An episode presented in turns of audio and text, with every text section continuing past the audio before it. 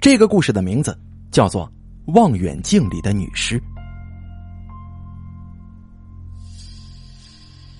李志东洗完锅、刷完碗之后，看了一会儿电视，觉得没什么好看的电视剧，于是就想去上网。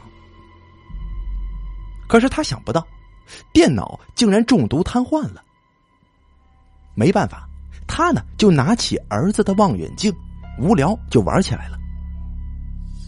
这个时候啊，他突然来了好奇心，想看看对面那栋楼二楼的漂亮美眉现在正在干什么呢？他怕别人发现自己在拿望远镜偷窥，他呢先把卧室里的灯关了，又将窗帘拉上。想不到这一看，还真让李志东来了劲头了。他发现对面二楼卫生间的浴缸里。躺着一位赤裸裸的女子，哦，原来那个漂亮的妹子正在洗澡啊！她怎么连卫生间的窗帘都没拉上呢？真是太开放了吧！想到这儿，他心里感到乐滋滋。原来呀，两个多月前，李志东站在自己家三楼的阳台上，突然发现。对面二楼的厨房里有一个年轻漂亮的女子正在烧饭，长得那可真是叫呃闭月羞花沉鱼落雁呢。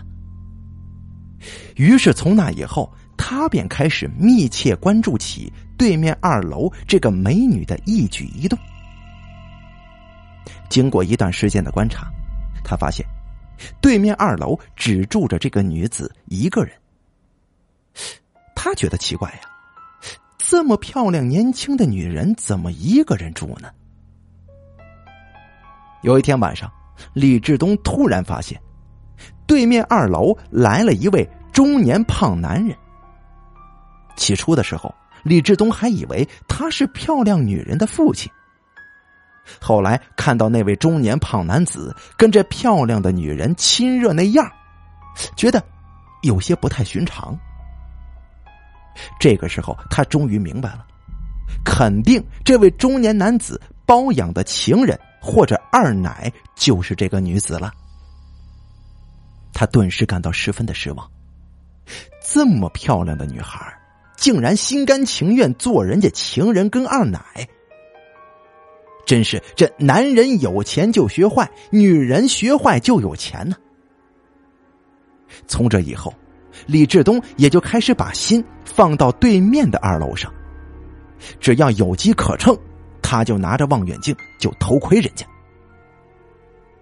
今天晚饭之后，六岁的儿子强强嚷嚷着要到外婆家去玩。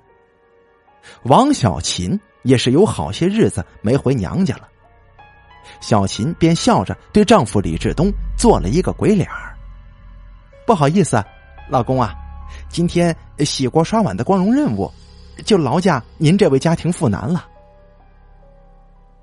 虽然李志东不是一个乐于做家务的人，但是自从他有了偷窥这个业余爱好之后，也就变得勤快了。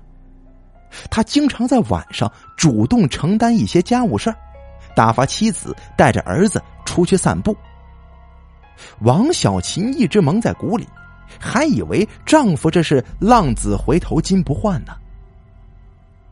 再说说，浴室里的裸体女人，虽然这关键的部位都浸泡在水里，但李志东还是情不自禁的浑身燥热起来，就连这口水也下意识的流了下来。不过，他很快就觉得有点不对头啊。怎么，这个漂亮的女人躺在浴缸里，一点儿也不动呢？这不会是在做瑜伽吧？于是便将望远镜上下不停的移动起来，想进一步寻找刺激点。这个时候，他突然发现，漂亮女人的左手垂挂在浴缸的外边。他再往下一看，几乎都呆住了。他的手下面有一滩鲜血，我的天哪，这不好啊！这是出命案了。他不禁大叫一声，就准备打报警电话。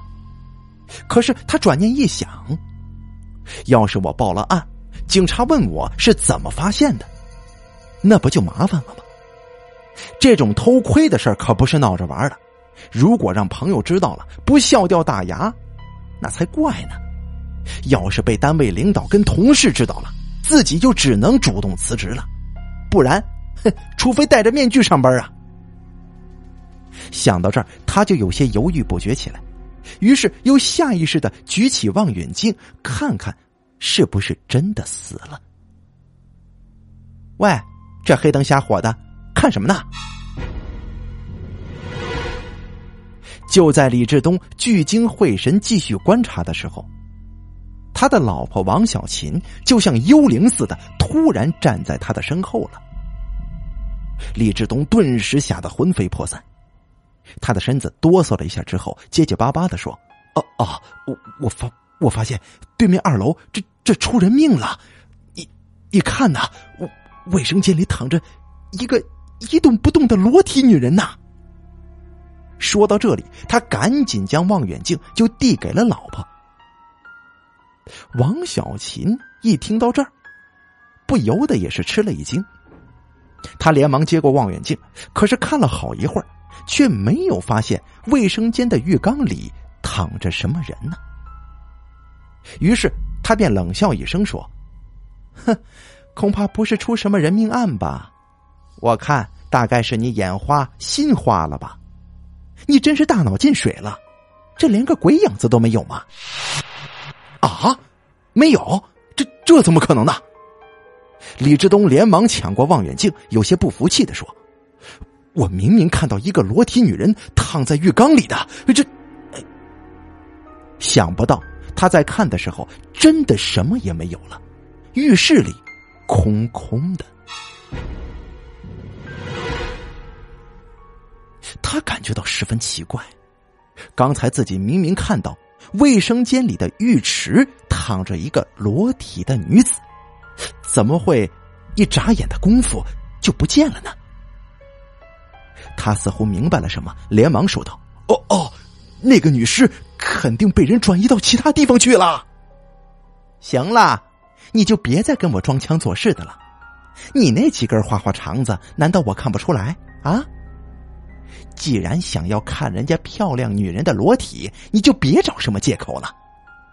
我真想不到啊，你平时一副憨厚老实的样子，现在居然也干这种偷窥的下三滥勾当啊！王小琴说着，十分生气的将卧室的电灯打开了。李志东听了老婆这么一番数落之后，惊得半晌也说不出话来，心想。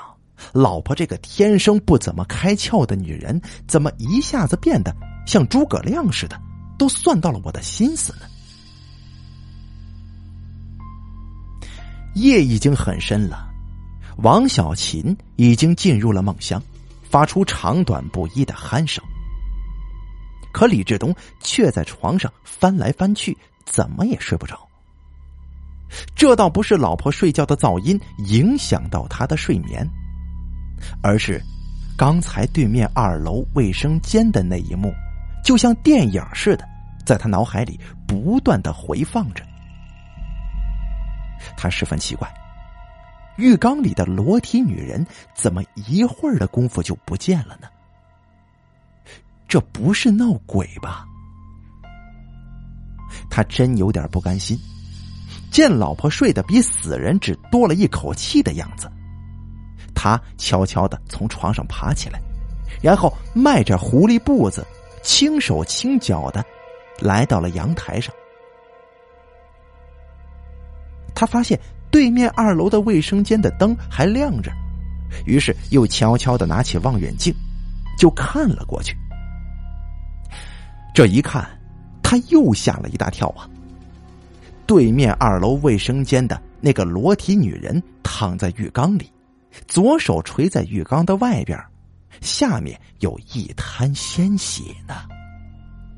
他慌忙来到卧室，将熟睡中的老婆给推醒，战战兢兢的说：“小小琴，你你再看看，对面二楼卫生间，的确有个女人死在那儿了。王小琴正在梦中跟初恋情人接吻呢，美梦突然化为泡影，心里十分恼火，本想把丈夫臭骂一顿，可见丈夫像是遇上阎王爷似的那种惊慌失措的样子，她也就强忍住了心头的怒火。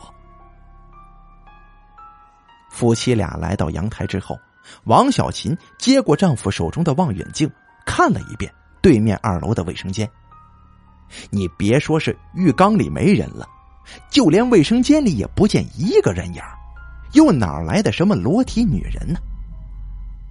她顿时觉得自己有一种被丈夫戏弄的感觉，不禁怒火万丈，咬牙切齿的骂道：“李志东，你是不是想对面那个女人想出花痴病来了？你深更半夜的，作什么妖啊？”李志东挨了一顿骂之后，心里感觉到有点不服气。自己刚才明明看得清清楚楚的，怎么一会儿的功夫又不见了呢？他连忙拿起望远镜再看，不禁大吃一惊，确实不见了。难道自己真的遇上鬼了？他是又急又气，差点就要从阳台上往下跳啊！王小琴看见丈夫的脸色铁青，一副中了邪的样子，以为他是生病了，于是连忙用手放在她的额头上。只见丈夫的额头上除了冷汗，根本就不发热。本来是想要骂他的，可见他一副神色不对劲的样子，就怕他一时想不开，连忙笑着说：“啊，老公啊，可能是你这几天工作比较忙。”精神有点恍惚啊，咱睡觉吧。说着，便将李志东拉到了床上。第二天早上，李志东起床之后，感觉到头昏脑胀，就好像是刚刚中过风似的，浑身难受。他走到阳台上，发现对面二楼卫生间的电灯还亮着。本来他想用望远镜再看看的。可是又怕老婆骂，也只得放弃了这个念头。中午下班之后，李志东趁老婆在厨房里烧饭的机会，他偷偷的跑到卧室里，拿起望远镜朝对面二楼的卫生间就看了起来，却什么也没看到。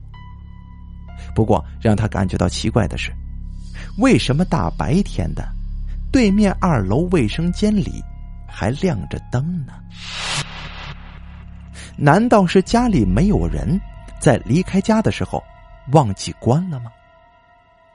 嗯，很有这种可能。想到这里，他不禁苦笑了一下。也许自己昨天晚上真的有点神志不清，否则怎么可能一会儿看到女裸尸，一会儿又看不着呢？晚饭之后，李志东在小房间里。跟一个网名叫做潘金莲的女网友聊天，两个人好的除了上厕所的话题没说之外，其他根本就没有任何保留的。对方似乎比潘金莲还要开放呢，这打情骂俏，这别人说不出口的话，他却说的李志东激情燃烧，让他始终处于一级战备的状态。王小琴正在看一个一百几十集的韩国情感电视剧，旁边放着一条毛巾。剧中的主人开心，他也跟着眉开眼笑；剧中的主人公伤心，他便拿起旁边的毛巾抹自己脸上的眼泪。嘿，那伤心的程度啊，绝对不比主人公逊色多少。儿子强强就像是一个找不到工作的打工仔，到处游荡。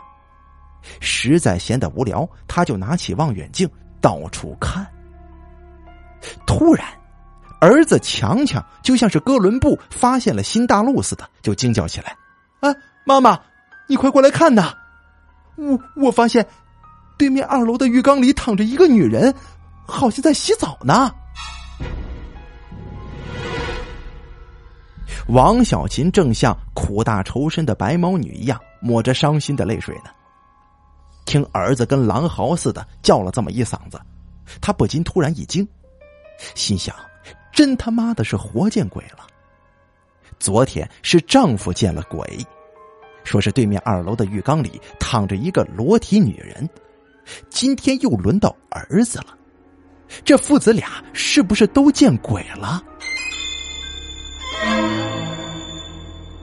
他连忙从儿子手中拿过望远镜，朝对面二楼的卫生间就看了过去，可是还是啥也没看见。这个时候，李志东听到儿子的叫声，也连忙忍痛割爱，放弃了跟网友潘金莲打情骂俏，急匆匆的就走了过来。他迫不及待的抢过老婆手中的望远镜一看，他不禁浑身一颤呢。昨天的那一幕。又出现在了他的眼前。虽然王小琴什么也没看到，但他还是感到十分的震惊。丈夫昨天说，对面二楼卫生间的浴缸里躺着一个裸体女人，他还骂他撞见了鬼呢。可今天儿子又看到了，他这么小的年纪，说什么也不可能说谎。也不可能说出什么裸体女人。他感到十分奇怪，为什么丈夫跟儿子都能看到，自己就看不到呢？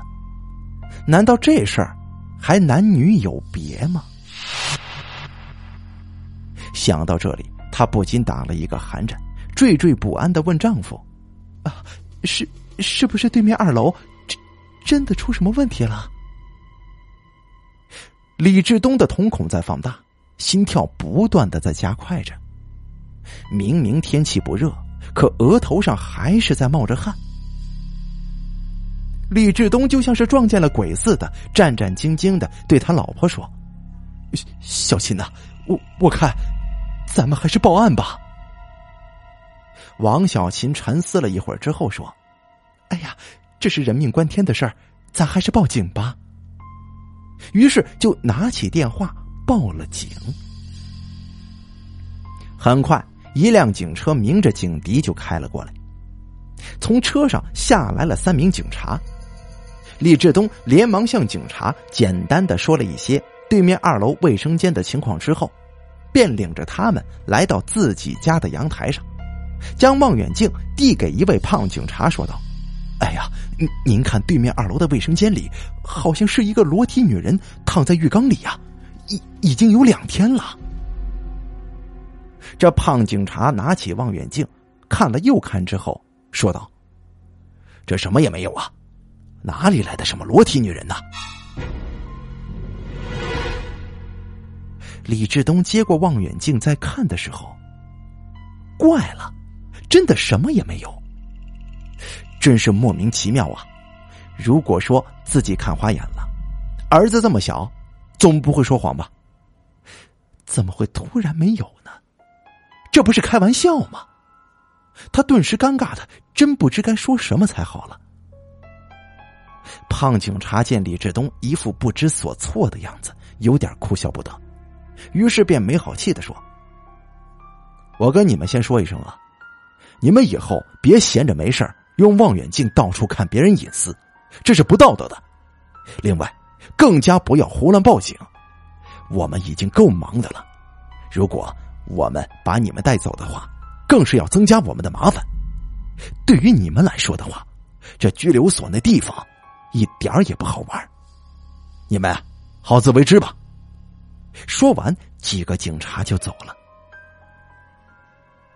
围观的左邻右舍都用怪怪的目光注视着李志东一家人，觉得这家人演出的闹鬼剧一点儿也不精彩，收场也太快了。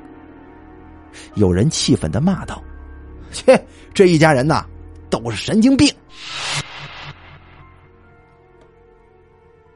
李志东本来精神还算正常，可经别人这么一骂。也就真的有点不正常起来。他真想用武力去回敬那些骂他的人，却被王小琴给拦住了。闹鬼的事儿已经让他感到丢人现眼了。如果丈夫再上演一场武松痛打将门神的话，那警察真的要把他们带到拘留所去了。那种地方，进去了可是一辈子抹不去的污点。晚饭的时候，李志东气得连饭都吃不下去，自己除了挨别人骂之外，还觉得这件事情有点活见鬼呀。自己跟儿子明明都看到了对面二楼卫生间里的女裸尸，为什么这警察来了就看不见了呢？这可真是奇怪呀！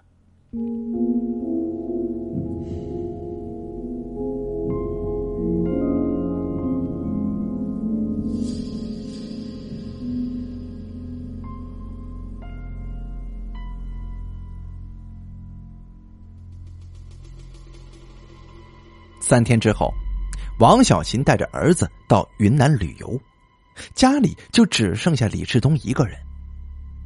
晚饭之后，李志东闲的没事便在网上跟网友潘金莲继续聊荤的。两个人聊到深夜一点多了，还不感觉疲劳。就在李志东跟网友潘金莲聊得天昏地暗的时候，他突然听到了一阵敲门的声音。心想：这时候怎么还有人登门拜访呢？当李志东把门打开之后，他不禁是大吃一惊啊！眼前站着的竟然是对面二楼的那个年轻漂亮的女人。只见她的脸跟吊死鬼似的这么苍白，看她这副模样，李志东愣得半天都说不出话来。他本想问他究竟是人还是鬼，却又不好意思开口。他也没有等李志东同意，就走了进来。李志东显得有点不知所措。就在他不知说什么才好的时候，这个年轻女人扑通一声就跪了下来，泪水满面的就啜泣着：“大哥，我死的是真冤呐！”我求求你，要为我报仇啊！李志东听他这么一哭泣，顿时吓得就魂飞魄散了。他的裤裆只觉得一热，这不争气的尿就流出来了。他在心里暗自叫了一声：“我的妈呀，他还真是个鬼呀！”年轻女人见李志东一副呆若木鸡的样子。知道他已经吓得魂不附体了，连忙对他说：“大哥，你千万别害怕，我不会伤害你的。”啊，哦，那那我怎么帮你呢？李志东觉得自己的牙齿在打架，浑身如筛糠似的站立着。年轻女人抹了一把眼泪说：“你明天到我住的门前闻一下，就会闻到。”我尸体的腐臭味道了。另外，我枕头套里面有一本我写的日记，我请你把他交给警察。说完，他一晃便不见了踪影。李志东半天才缓过神来，真不知道自己是刚才遇上鬼了，还是做梦了。第二天早上，李志东连忙来到对面楼的二零六室门前，果然有一股腐臭的味道从门缝里边就飘了出来。他毫不犹豫的就报警了。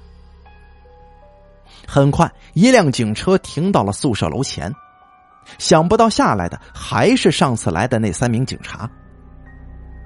这胖警察见到李志东之后，先是一愣，然后十分严肃的问。怎么又是你呢？李志东朝他苦笑了一下。哎呀，上次你不信，今天已经闻到腐臭味了。你们不信的话，把门打开不就知道了吗？胖警察打量了李志东一番之后，连忙走到二零六室门前闻了一下。哟，还真的有一股腐臭的味道扑鼻而来呢。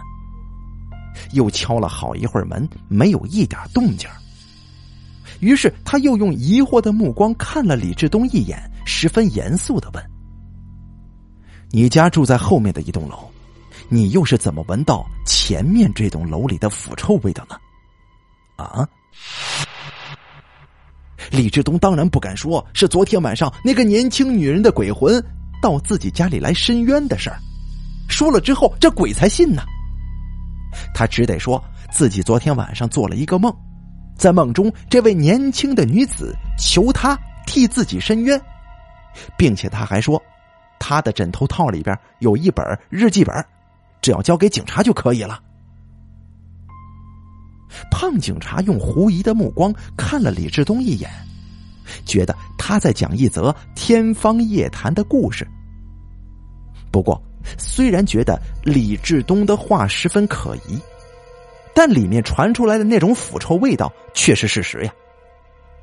他看了一下防盗门，根本就无法打开，于是连忙向局领导做了汇报，并且请求消防队来帮忙，想通过窗户进入到。二零六室。这个时候，住在二零六室对门的钱大爷走了出来，对胖警察说：“啊，我已经有好几天没有见到对门的人了。这几天，我也闻到了腐臭的味道，我还以为那家人是把什么东西给放坏了呢。”胖警察听他这么一说，连忙问道：“哎，大爷，你知道？”对面住户的情况吗？钱大爷苦笑一声说：“ 我只知道，里面住着一位年轻的姑娘，她大概是一年多前住到这里来的，偶尔也会有一个中年男子来她这边，也不知他是什么人，这其他情况我就不太清楚了。”胖警察听了钱大爷的话之后，没说什么。不过他心里却在想：问了，这不等于白问吗？就在这个时候，一辆消防车鸣着警笛就开了过来。一名消防队员通过云梯打开了窗户，爬进了二零六室。这名消防队员刚走进去，便被一股刺鼻的恶臭味道熏的是头昏脑胀。他连忙戴上防毒面罩，然后将防盗门打开。警察很快在房间的床上发现了一具已经开始高度腐烂的女尸。经过对门钱大爷的辨认，证实他就是住在这里的户主。从现场的情况来看，死者是割腕自杀的。他的左手动脉被刀片割开，鲜血流了一地，已经变成了紫黑色，散发着一股难闻的腥臭味不过好在窗户都关着，苍蝇进不来，否则早就生蛆了。等尸体抬下床之后，胖警察真的从死者的枕头套里面掏出了一本红面皮的日记本，里面记载了这位年轻女人的整个情况。原来，这位年轻的女人叫做秦小丽，四川人，现年二十六岁。两年前大学毕业之后，因为一直没有找到合适的工作，所以他就成了跳槽专业户，在很多单位都打过工。一个偶然的机会，他在一家歌舞厅里认识了市级机关某局的局长张保安，很快的就成了张保安的二奶。张保安便在这里给他买了一套房子，每个月给他一笔适当的生活费。大约三个月前，秦小丽见张保安来他这儿来少了，并且对他十分的冷淡，于是便开始跟踪起来。经过一番打探，终于他发现张保安又有了新欢。一怒之下，他跟这个张保安吵了一架，并且扬言要检举揭发他贪污受贿的行径。鉴于张保安跟秦小丽的特殊关系。他被警察请进了公安局。虽然张保安身为一局之长，但到了公安局之后，他平时八面威风的精气神早就已经荡然无存了。他对自己包养秦小丽的事儿供认不讳，不过他却没有承认自己谋杀秦小丽，而是一口咬定秦小丽是自杀的。警察从现场的侦查情况来看，秦小丽确实属于割腕自杀。不过，张保安也因为贪污受贿而被双规了。由于死者秦小丽属于自杀身亡，这个案子很快也就结案了。几天后的一个晚上，李志东又梦见了秦小丽。只见他披头散发，向他哭泣，诉说自己是被人在饮料里放了安眠药，趁他睡过去之后，用刀片割了他的左手腕，把他给杀了。第二天早上，李志东毫不犹豫的将自己梦中的情况向公安局做了汇报。虽然警察有些不大相信。不过，还是对张保安进行了提审。审讯的公安人员并没有直接审问张保安有关杀害秦小丽的任何情况，而是给他讲了李志东昨天梦中的事儿。想不到，张保安听完之后，顿时面如土色，一下子就瘫倒在地上了。很快，他便如实交代了自己谋杀秦小丽的经过。不过，他还是否认自己用刀片割害秦小丽的左手腕。他本来是想用绳子先勒死秦小丽，然后再造成他上吊自杀的假象。想不到，就在他准备付诸实施的时候，一场意外打破了他的计划。原来。就在张保安想用绳子勒死秦小丽的时候，突然传来了几声敲门声。他不禁吓了一跳。这时候有谁来呢？他从门的猫眼里朝外看，由于天太黑了，没看清是什么人，于是也就没有开门。可当张保安刚回到卧室里的时候，外面又传来了敲门声。张保安十分奇怪，是谁在敲门呢？于是他连忙将门打开，却没有发现有人。他觉得奇怪呀，怎么有人敲门，这开门却不见踪影呢？他知道这个敲门的人一定是在有意的捉弄他，这也就促使他更想看看到底是谁在敲。于是他连忙朝楼下追了过去，结果他追了很远，也没有发现一个人的影子。不过，等张保安再次回到卧室里的时候，他突然发现秦小丽已经割腕自杀了。他当时心里还是一阵高兴呢，想不到不需要自己动手，秦小丽竟然自杀了。这样的话，他就没有任何的罪责了。本来这件事应该算是水落石出了，想不到这个时候的张保安老婆胡云霞却坐不住了。她十分爱自己的丈夫，为了这份爱，她几乎到了疯狂的程度。她除了每天精心服侍丈夫之外，晚上不论丈夫什么时候回来，她都坐着等他。有时候丈夫出差开会，她晚上就睡不好觉，总担心他出什么事儿，直到她回来才会把心放到肚子里。当她发现丈夫包养秦小丽的事情之后，真是又恨又气呀。不过她却没有跟丈夫吵闹，她知道闹到最终的结果肯定是两败俱伤，很有可能永远的失去丈夫。于是便采取了跟踪丈夫的方法。这天晚上，胡云霞跟踪丈夫，悄悄的来到了二零六室门前。见丈夫进去之后，好久都不出来，于是她便去敲门。敲了几下门之后，便连忙跑到三楼上去。她本来的目的是想让丈夫有所顾虑，想不到当她第二次敲门的时候。发现丈夫急匆匆的追到楼下去了，于是她赶忙就进了二零六室。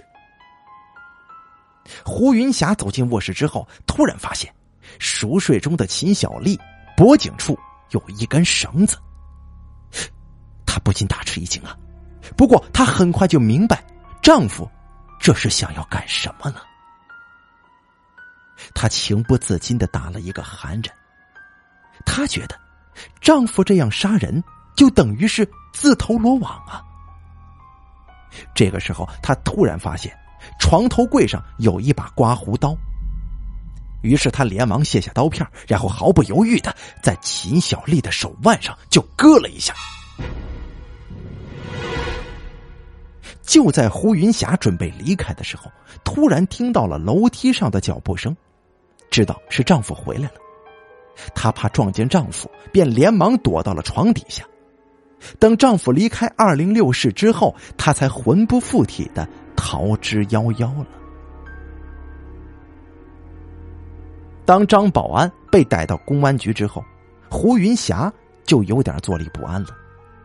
他知道杀人是要偿命的，可秦小丽明明是自己杀的，如果这个罪名加到自己丈夫头上的话，那实在是太冤枉他了。经过一番激烈的思想斗争，她决定到公安局去自首。然而。她本来是想通过自己的自首来减轻丈夫的罪责，想不到最后还是没有保住丈夫的性命。半年之后，张保安因为谋杀未遂、贪污受贿罪等被判死刑，胡云霞也因为故意杀人罪被执行枪决。在张保安跟胡云霞执行枪决的这天晚上，秦小丽。又一次来到了李志东的家中，他的脸上终于露出了一丝笑容。他朝李志东鞠了一个躬，连声道谢：“啊，谢谢你为我伸了冤，我死也瞑目了。”“哦哦，你你还是别客气了。呃，我想啊，只要是有一点良知的人，都会这样做的。只是我有点不太明白，当初你你为什么？”找我来帮你的忙呢？秦小丽朝他苦笑一下，有些不好意思的说：“啊，说实话，我早就发现你经常站在你家的阳台上偷偷的看我，我猜你可能对我会有好感，所以我觉得只有找你帮忙，我才能够沉冤得雪呀。”李志东听完之后不禁一愣。真是若要人不知，除非己莫为。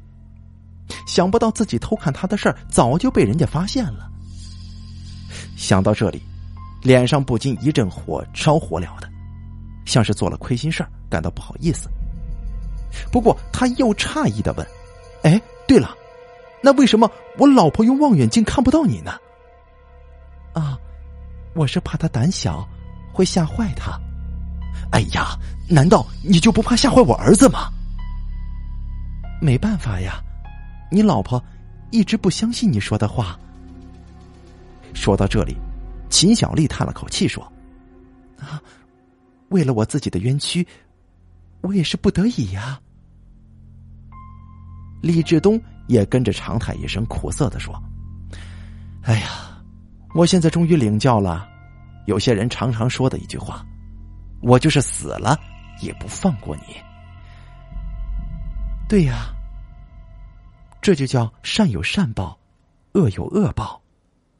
大哥，一定会有好运的。秦小丽说完，一晃就不见了踪影。好了，望远镜里的女尸演播完毕，感谢您的收听。